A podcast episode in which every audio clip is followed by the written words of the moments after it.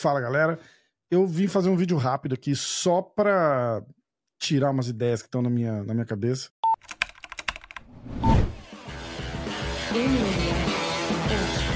Eu tenho uma participação especial da, da, da minha voz da consciência. Eu. É, mas eu quero falar desses rumores que estão saindo agora da luta do Poitin. É, na, na, verdade, não é a luta do Poitin, né? A, a, luta principal do UFC 300 e tá. A internet caiu hoje porque o Tom Espinal postou um print de um site de passagem que parece que ele tá comprando uma passagem pro dia do dia 7 de abril até o dia 14 de abril. E aí, em cima, assim, ele bota a carinha de pedra, meio fazendo assim. O que quer dizer que ele tá vindo para Las Vegas na semana do, do UFC 300, e aí ele bota a carinha ali, que é a cara do Poitin, né? Aquele, aquele homem de pedra lá. E aí a internet parou, e aí começam as conspirações, assim, o Poitin, um pouco mais cedo na semana, fez um post, ah, né, novo corte de cabelo, novo peso, e aí o pessoal começa a ligar os pontos, e aí eu parei pra pensar, assim, alguém comentou alguma coisa no, no post do MMA hoje, e o cara fez assim: o Poitin não tá em Londres?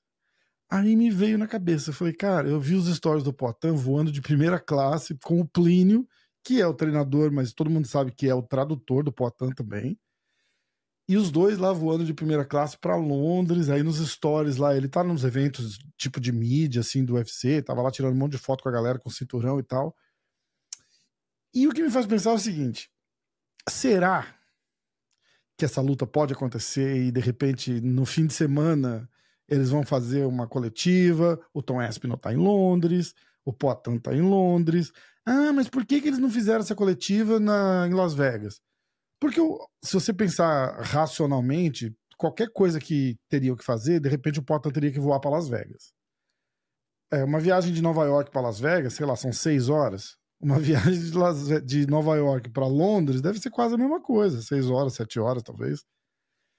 E aí já vai, já tá tendo algum evento lá, ele vai. Eu, eu não sei, mas eu achei muito, muito conveniente essa história do Potan estar tá em Londres, do Tom Espinal ter postado isso hoje. O Dana White foi num programa aqui nos Estados Unidos hoje, o Pat McAfee Show, e, e é um cara que tem um jeitão brincalhão, despojado, né? Falou, pô, que está acontecendo com o Conor McGregor?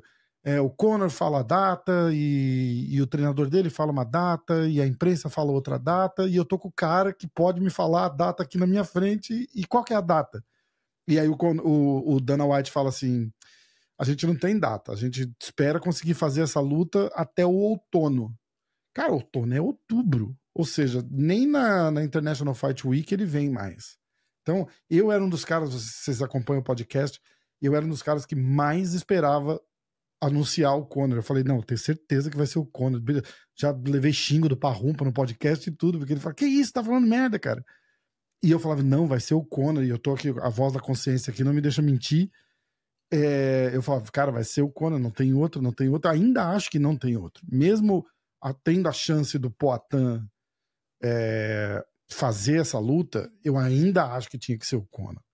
Entendeu? Então, eu só achei muito conveniente, tudo alinhado, assim, tipo, de repente, quando o McGregor saiu de, de, de plano definitivamente, essa história do Conan não tá disponível para lutar só pode significar que ele ainda não tá limpo, né? Seja lá o que ele tá usando, não, não limpou do sistema dele ainda e os caras não podem correr o risco de botar ele pra, pra, na cara de comissão atlética, essa empresa nova deles, o Drug Free, como é que chama? Drug Free, alguma coisa, é, é acho que é isso. Então, é Drug Free Sports, acho.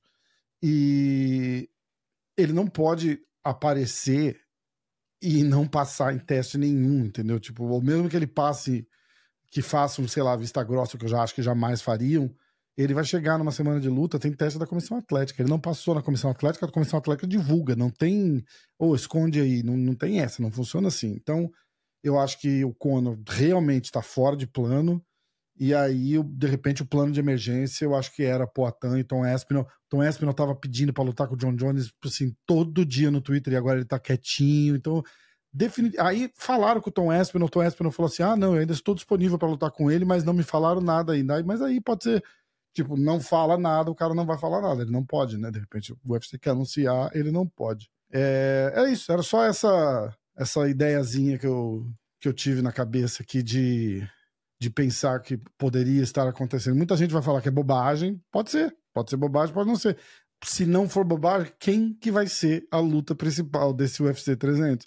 Leon Edwards e Bilal Mohamed não, não pode ser, não dá para ser. Não é assim, poderia estar nesse evento na, na primeira luta da valendo cinturão. Eu acho que eu colocaria essa luta até atrás da luta das meninas, de repente, assim, porque é uma luta que literalmente ninguém tem interesse de ver. É, como o Parrumpa falou aqui no podcast, Max Holloway e Justin Gage de main event seria do caralho. Se eles fazem uma mudança dessa, dá até para entender. Colocar o Leon Edwards para lutar com o Bilal Muhammad e, e subir a luta do Justin Gage com o Max Holloway para main event. O que seria difícil deles fazerem, botar o BMF na frente do cinturão linear, eu não sei se eles fariam, mas tá confuso. Então eu acho assim, pela falta de opções e pela necessidade de ter alguma coisa chocante de repente no, no main event do, do, do UFC 300, eles vão acabar indo dessa com o Poitin e o Aspinall. Ah, mas o Poitin, não, não, teoricamente, não seria o main event do Rio de Janeiro? Isso não foi confirmado, não é uma teoria. Ele provavelmente lute com o Jamal Hill, mas eu já ouvi falar do Pantoja também. Então, tipo, eu acho que tá mais do que provado que o UFC tenta fazer o melhor evento que ele puder fazer agora. Ele não planeja, ah, vamos sacrificar esse porque depois tem o outro, porque o depois pode não acontecer. O Potan machuca num treino, aí eles não têm a luta do UFC Rio e não tiveram o cara no UFC 300. O UFC pensa assim. Então, de repente o UFC deixa aberto ainda, tipo, ó, vai lá lutar, eu não acho que o Poitin e Tom Espinal fariam cinco rounds de porrada, uma guerra. Isso aí é luta para dois, três rounds, olha lá, entendeu? Então, o que, que vai acontecer com o Poitin que ele não pode lutar um mês e pouco depois? Nada. Ele vai estar num peso mais alto, não vai precisar cortar peso. Então, eu acho que o plano inicial é esse. Se não, o Pantoja no Rio de main event, porra, maravilhoso também, campeão do Rio, entendeu? Então eu, eu não acho que minimiza o evento. Bota um come event forte lá, o, o, o UFC Rio fica bem bom também. É, vou perguntar a opinião da minha voz da consciência aqui. Que, que...